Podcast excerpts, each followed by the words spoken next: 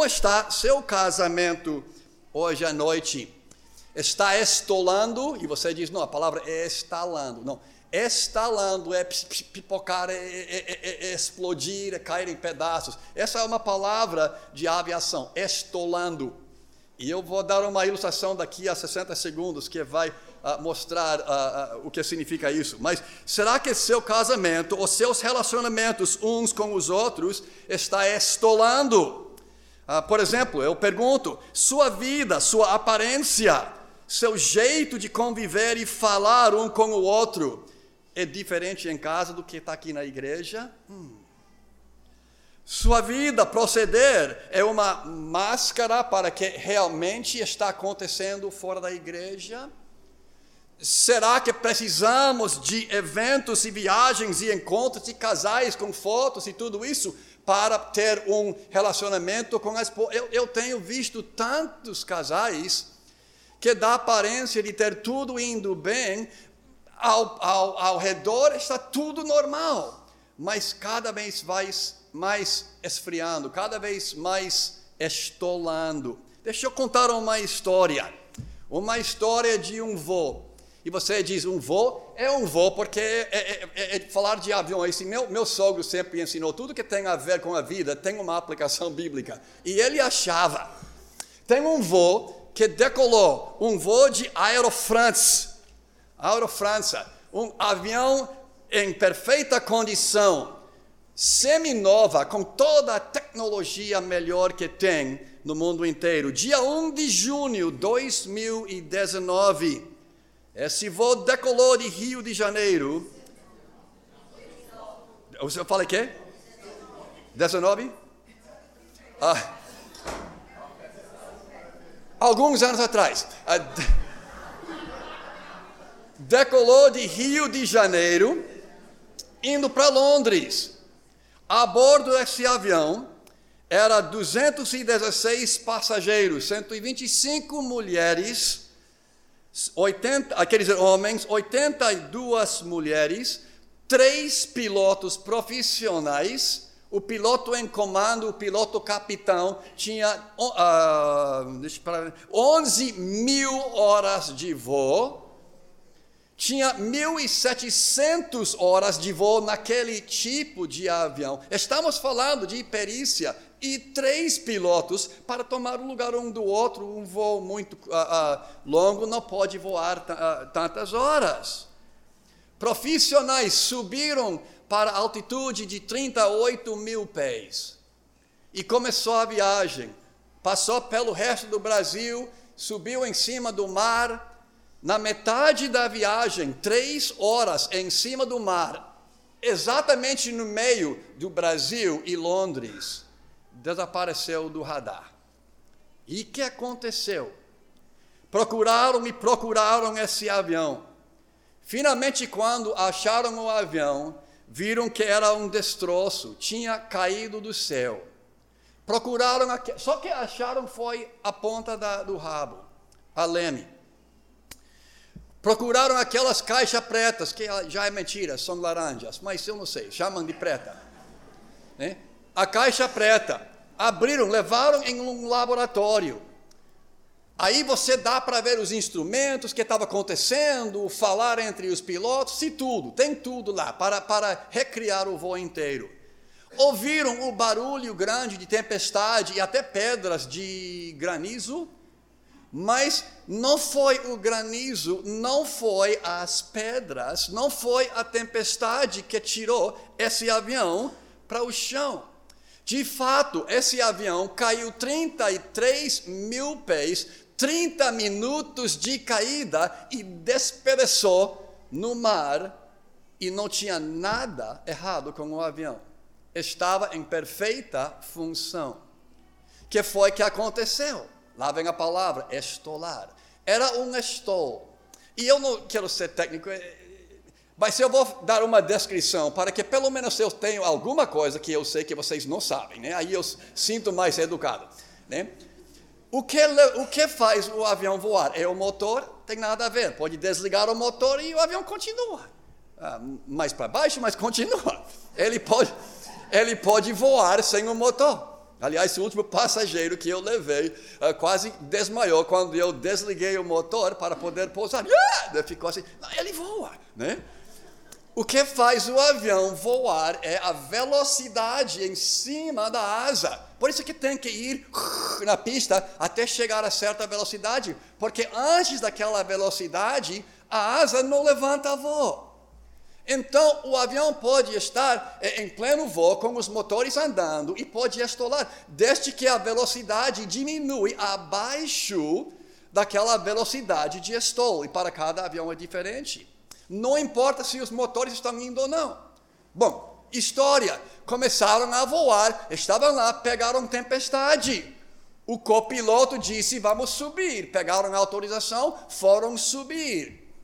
Quando começaram a subir, botou na, na, na, posição errada e o avião, em vez de subir, ficou lá assim. E de repente começou o estouro a velocidade está descendo e eles estão dando mais força, até que o avião estava dando força total, mas ainda a velocidade no ar, porque estava com um ângulo tão grande, não estava aguentando, o voo estava descendo para 33 mil pés.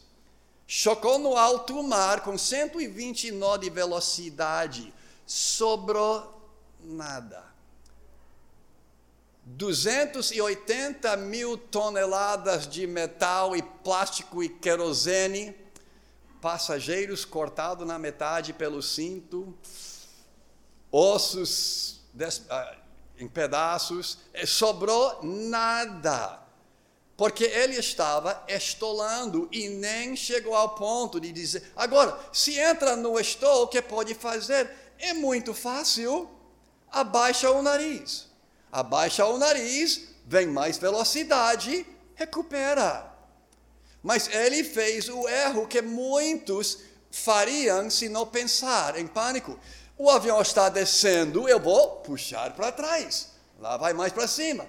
Ah, está descendo, puxar para trás. Isso que aconteceu. Em vez de só abaixar a ponta do avião, ele continuou puxando para trás para subir, porque estou descendo. Estolou e morreram muitas pessoas. É, de vez em quando o casamento fica estolando. Os relacionamentos na igreja começam a estolar. Seu casamento está voando ou está hum, estolando? O trabalho está estolando ou está subindo? Seu ministério na igreja está estolando ou está subindo?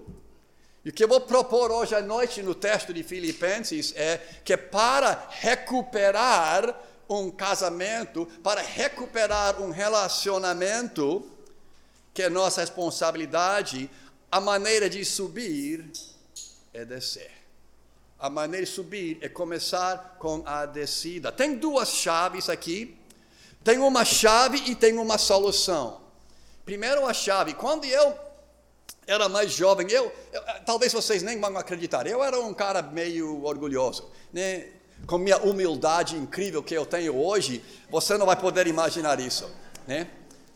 Ah, eu sou missionário, eu plantei quatro igrejas, eu trabalhei com sete, ah, 14 ah, aldeias de índios, é, é, eu voava esse avião e tudo.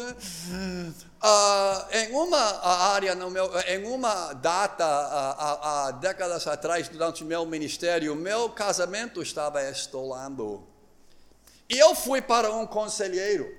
Esse conselheiro se, chama, se, se, se chamava de aconselhamento bíblico, que foi que ele me apresentou um livro que é muito comum entre conselheiros cristãos nos Estados Unidos, um livro chamado A Busca para Significância, achando o seu valor.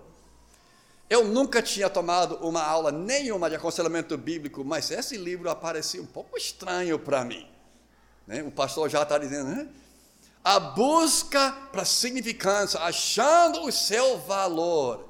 Meu problema. Missões até tomou esse, essa coisa, né?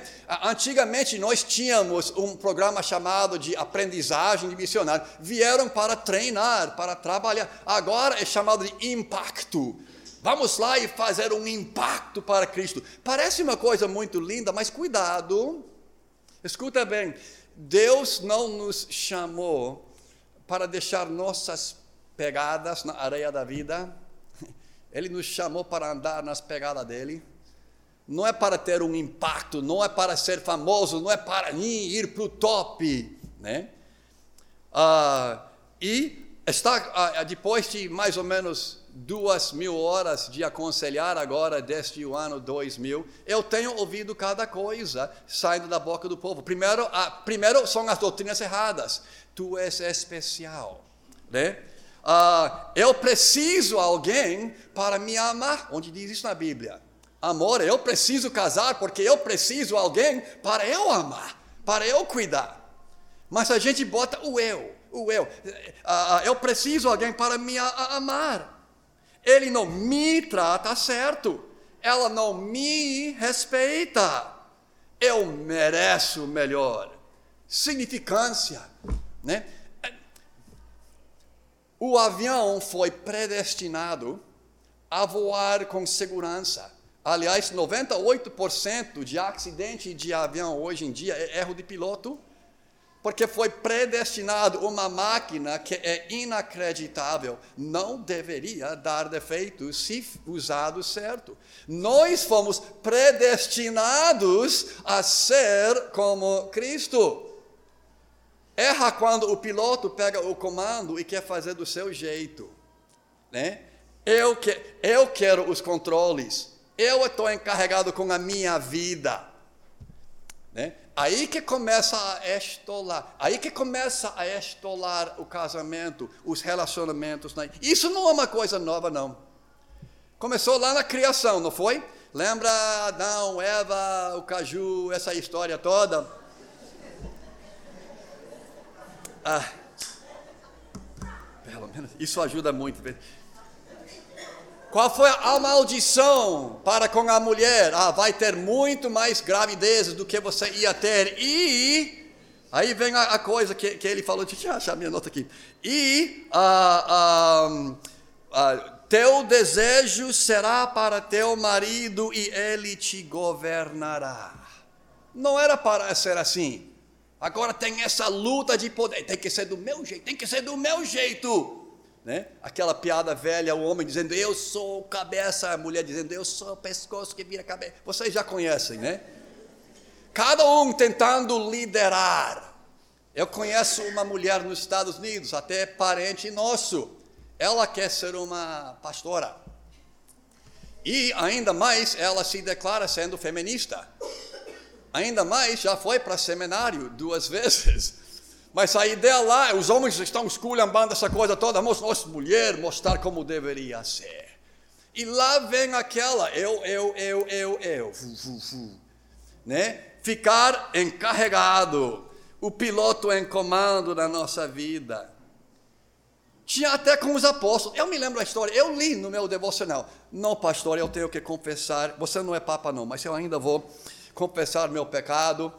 Pastor tem aquela coisa de leituras, né, todo dia. Eu não estou seguindo a dele. Eu tenho o meu que eu tenho há 30 anos. Ele não, nem nasceu naquela época. E ainda estou naquele. Então não estou encaixando todinho. Mas eu estava lendo Lucas a semana passada. E lá eu comecei a ler essa história de novo da crucificação. Lembra Jesus Cristo trabalhando com estes homens apóstolos. Os doze homens mais importantes na história do mundo Doze homens treinados pessoalmente, três anos, todos os dias por Jesus Cristo. Ele chega para a festa, mostra que ele é um da gente, né? Porque só tem festa com comida, quer dizer, só tem culto com comida, né? Ah, hoje de manhã. Não, ah, levou para a festa e aí ele partiu o pão e ele disse para os apóstolos: Eu vou morrer. que foi que aconteceu? Começou o zum, zum, zum, né? Leia Lucas, né? Come... Aí ele disse: E alguém aqui vai me trair. Quem é? Quem é? Quem é? Você notou que não durou nem cinco minutos? De repente virou a conversa. que foi? Ô oh, Jesus, eu quero ser do lado direito, eu quero estar do lado esquerdo. Eu quero. Já que você vai, eu sei que ele não estava pensando assim, mas dá para. Já que você vai, deixe comigo. Quem vai ser o mais importante entre nós? E aliás, realmente começou com Satanás quando ele disse: Eu vou ser. Chega de Deus ser tudo, já tenho meu treinamento, eu quero ser número um, eu quero ir para o top. Filipenses 2. Vamos acampar lá e não muito tempo, porque já três meninas que trabalham no berçário me perguntaram quanto tempo eu ia pregar hoje à noite.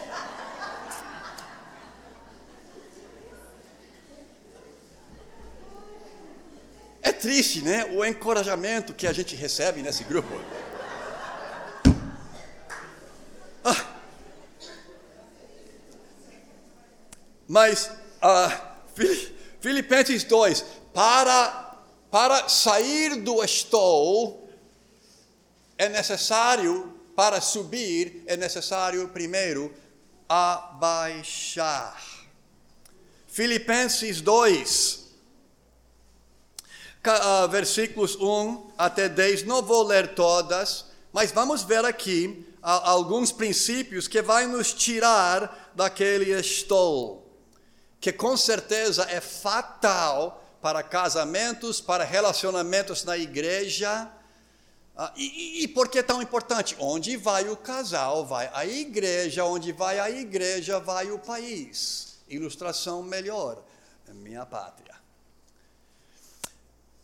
Se, versículo 1: Se há, pois, alguma exortação em Cristo, alguma consolação de amor, alguma comunhão do Espírito, se há estranhadas afetos e misericórdias, completai a minha alegria. Aqui ele está dizendo: se, se tem isto, então tem que ter isto, tem que seguir este, este trilha. Se Vamos ver esses três sis. E eu vou botar em, em palavras mais simples, porque como, como eu, muitos de vocês não têm grego e hebraico como os professores e os pastores e os líderes da igreja. Alguns de vocês são tão simples quanto eu. Então vamos botar essas frases em coisas que são mais interessantes, e fácil entender. Se existe uma exortação em Cristo, essa ideia é um, um encorajamento. Eu não sei de você, mas eu tenho que dizer sim, e de voz alta. Eu já tenho experimentado isso. Eu me lembro dias que eu fiquei chorando. Deus, Deus me ajuda. Eu me lembro noites que eu fiquei chorando. Deus me livre de mim. Né? Deus me ajuda. Eu estou em apuros. Corre para Cristo. Quem está lá para encorajar? Vinde a mim. E se eu dizer, quantos de vocês já passaram por tribulação grande, correu para Cristo e recebeu encorajamento, garanto que todo mundo vai dizer sim. Se existe encorajamento em Cristo, se existe consolação de amor, a ideia aqui é como se fosse Cristo vindo lá e cochichando seu, seu ouvido: está tudo bem, eu estou aí, eu te amo. Minha esposa tem pesadelos. Ah, e, e, eu posso falar dela porque ela não está aqui. Ah, e por favor, ninguém passa essa fita para minha esposa. Ah, de vez em quando, minha, minha esposa, ela dorme como, como aquela eh, eh, fábula né, de uma mulher na mata né, branca de neve, alguma coisa. Dorme, dorme, dorme. Mas de vez em quando tem um pesadelo. Quando tem um pesadelo, ela começa a, a, a, a eu, eu, eu dizer gritar, mas se vocês acham. É? Coitada dela. Eu sou um marido amoroso. Então, o que, que eu faço? Eu rolo lá, boto meu braço ao redor dela, vou lá, boca no ouvido e disse: Tá tudo ok, eu te amo. O que, é que ela faz? É me acordou, é só um pesadelo, colega, não é nada. Eu estou sendo. Mas, mas não é verdade. No, no, mais escuro, no mais, mais problema, eu posso imaginar ele, Cristo mesmo, dizendo: Estou aí, eu te amo. Não importa se ninguém mais ama, não importa qual tem o problema, eu estou aí. Quando vocês têm experimentado isso? Sim, se tem exortação em Cristo, se tem consolação em amor, se tem comunhão no Espírito. Eu creio, Diego pode me corrigir depois, eu creio que isto está falando de uma parceria, salvação. Eu tenho comunhão com Cristo, eu sou uma, um salvo. Se você é crente, sim. Aí é três, sim. E o último, há estranhos estranhados afetos e misericórdias, afeição, empatia. Cristo sofreu para dizer: Eu já estive lá. E ele passou por muito pior do que a gente para nós. Ele chora quando a gente chora. Mesmo quando a gente é meio ridículo, ele ainda chora quando a gente chora. Ele cuida da gente, ele é alegre quando a gente é alegre. E ele diz: se você tem esse, sim. Se o outro, sim. Se o outro, sim. Se o outro, sim. Eu tenho todos. Então, está na hora de, em vez de puxar, está na hora de empurrar o controle. Está na hora de abaixar. Completai a minha alegria. Agora, lógico, e Paulo falando aqui. E eu me lembro o trecho até em Hebreus que fala sobre pastores. Diz que nós deveríamos obedecer os vossos guias, obedecer e ser submissos para eles, pois eles velam para sua. Mas ele não me. Ele vela. Pastor aqui não está aqui para o dinheiro, garanto. né, pastor? Uh, nós, ele está aqui porque ele se importa com sua alma.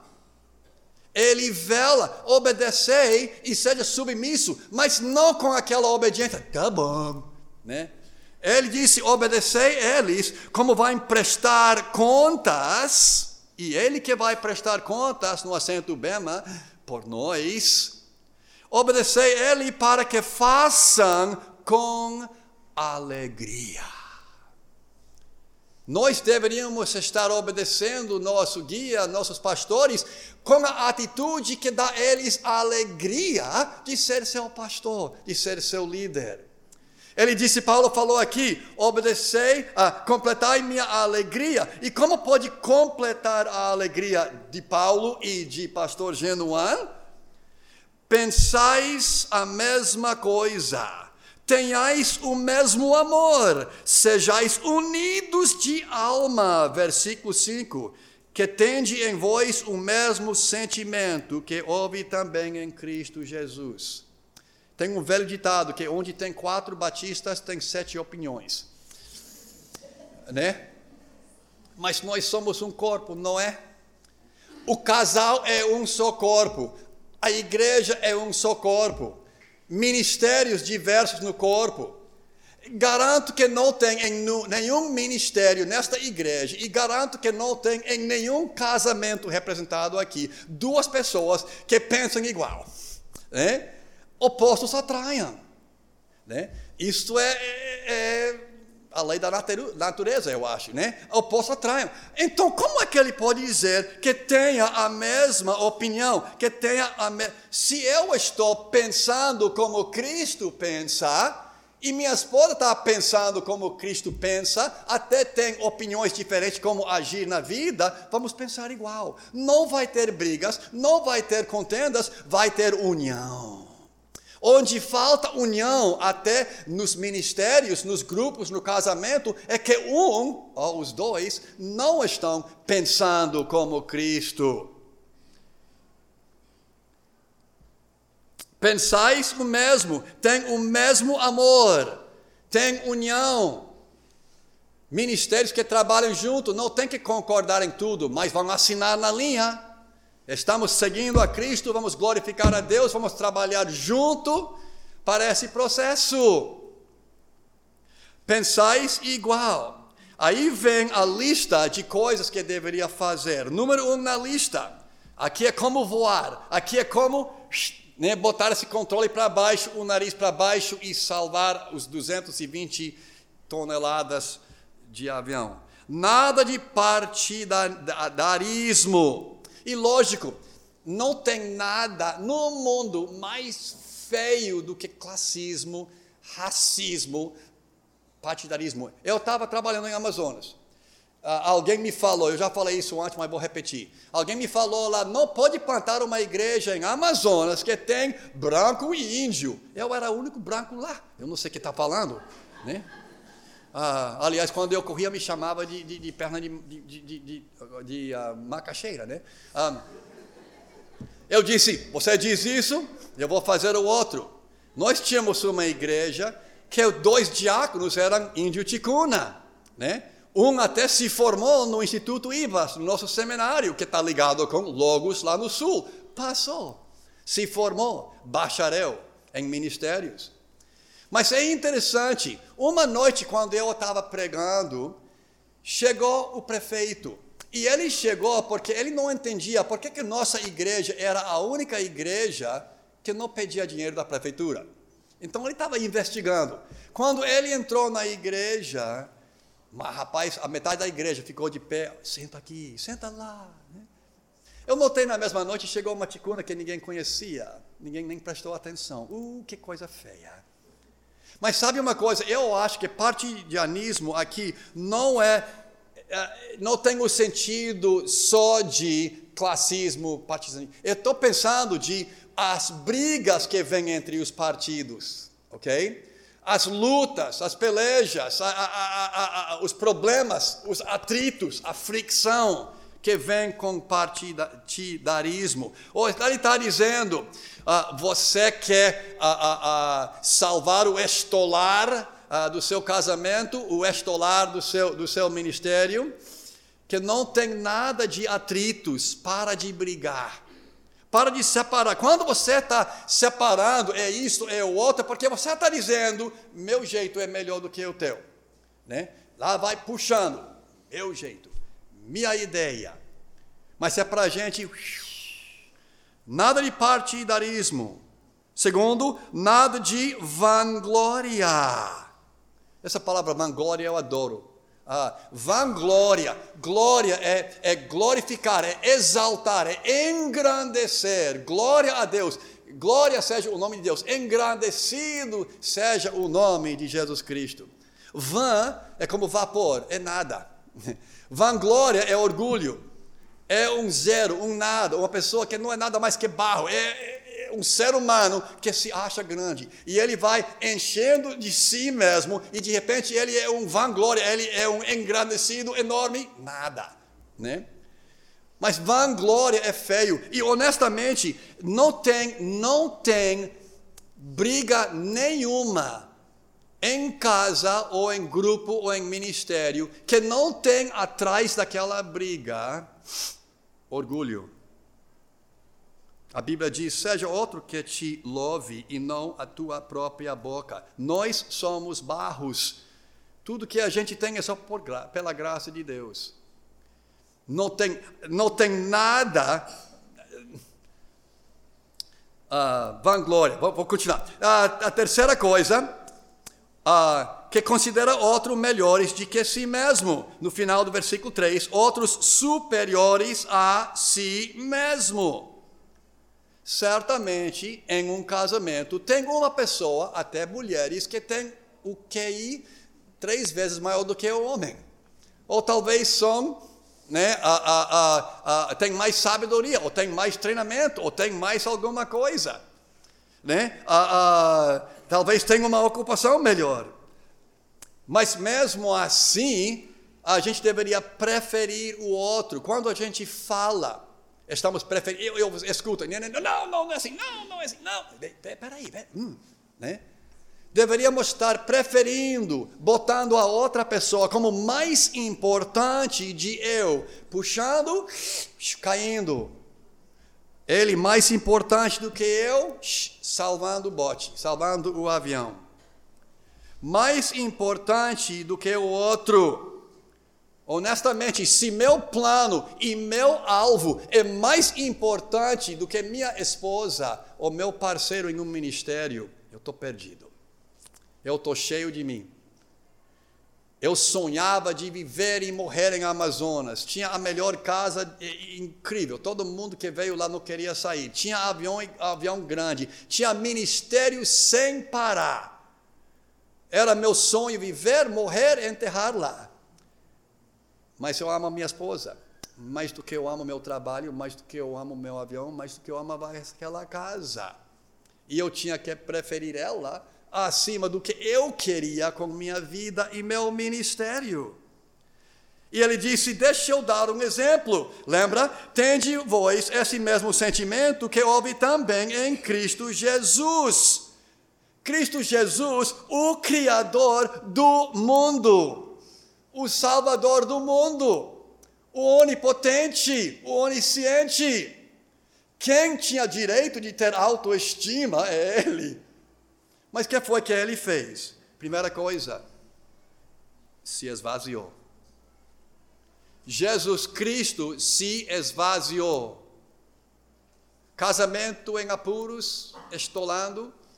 Relacionamentos na igreja, estolando. Se esvaziar. Ele não, ele rendeu seus direitos.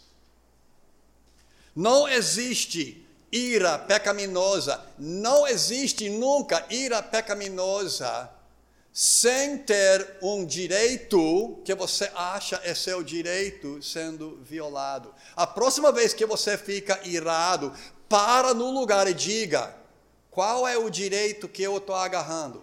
Qual é o direito que eu estou achando tão importante que eu sinto ira quando essa pessoa faz essa coisa? Ele se esvaziou ele tomou a forma de um escravo. Em nossa sociedade de classe, queremos ser o patrão, queremos ter, né? Uh, na Bahia foi até engraçado. Tem duas vezes mais classe do que aqui. Tem a classe baixa, baixa, classe média, baixa, classe média alta, baixa, alta. Ba... E, uh, o cara que não tem nada, de repente tem um emprego, ele cresce uma unha bem grande, porque agora ele não é, é não é mais baixa, baixa, não. E cada um quer ter seu nível e subir aquela escada, né? Para ser impotente, ou quer dizer importante, mesma coisa, né? Ah, e vai subindo. Ele disse: se você quiser grande no reino, seja servo. Como é que estamos servindo em casa? Podemos servir melhor em casa? Como é que estamos servindo em nosso ministério? Como é que nós, maridos, estamos servindo nossas esposas? Como é que estamos servindo nossos maridos? No momento que eu pego o controle, quero subir, lá vem o destroço. No momento que eu abaixo, salvando o estolo. Tomou forma de escravo, não manda chuva, é escravo. E a última frase, se humilhou. Nota a palavra de a, a palavra com só dois, uh, duas letras, se. Se humilhou. Se a gente espera Deus nos humilhar, dói muito mais.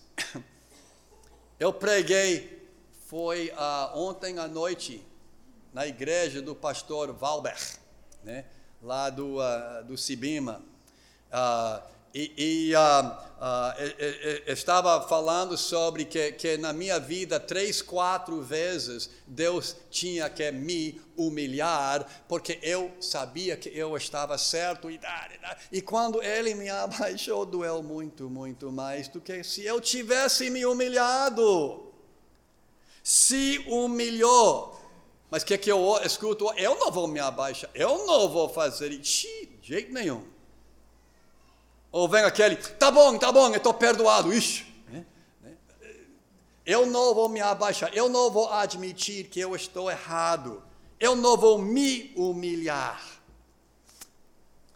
Vou terminar só com algumas perguntas. Cada um deveria estar examinando seu casamento, talvez seu ministério, talvez sua própria vida. Talvez está tudo lá para ser um enorme sucesso. O avião estava em perfeita condição, não tinha nada errado com esse avião, zero. Mas por quê? Ah, porque o piloto queria fazer que não deveria fazer, o piloto queria mandar e comandar e tirar tudo, aconteceu o estol e começou a descer. Perguntas que eu faria para você em relação a seu ministério, em relação a seu relacionamento. Será que seu casamento está estolando? Seja honesto. Como eu falei no início, Ah, será que, que sua vida aqui com seu, seu marido, sua esposa na igreja é uma coisa e lá em casa é outra? Está esfriando. Não, não está esfriando, está estolando. E se não corrigir logo, não leva muito tempo para ficar um destroço, para ser destruído. Ou separação física ou separação emocional. Ainda é morte no casamento. Como estão seus relacionamentos na igreja? Será que você precisa pedir perdão? Quais são os direitos que você acha que merece que você está tanto agarrando que quando alguém toca no seu direito, lá vem a ira. E aliás, cada vez que de novo que se sente ira, faça essa pergunta para si mesmo. Existe uma palavra nova, pastor? Eu inventei, tá? Existe egoísmo na sua vida, no seu relacionamento com sua esposa, com seu marido? E um dever, gostaria de dar para todos os crentes nesta sala hoje à noite, que vocês possam ir para casa e dizer: Eu vou escrever esta semana cinco maneiras que eu posso me humildar, ok? Me abaixar. Eu posso me ficar mais humilde, seja no trabalho, seja no casamento, seja no meu relacionamento, no meu ministério, eu quero botar cinco maneiras que eu posso me abaixar e ficar mais humilde esta semana. E bota na prática. Seja como Jesus Cristo. Não é para deixar nossas pegadas, é para seguir nas pegadas dele. Vamos orar. Deus, muito obrigado mais uma vez por esse trecho tão bem conhecido que quase todo mundo poderia ensinar e pregar. Mas Deus tão difícil, tão difícil seguir. Sabemos que, como esse avião que estava em perfeita condição, linda, moderna, equipada, caiu em pedaços com uma das dos desastres piores na história de aviação. Por estolar. E se alguém aqui está aqui, o relacionamento com alguém, o relacionamento com marido e mulher está estolando, que eles possam rapidamente reconhecer o problema, abaixar-se e consertar o dano antes do avião bater. Deus abençoe esta igreja pela sua palavra. Em nome de Cristo nós oramos. Amém.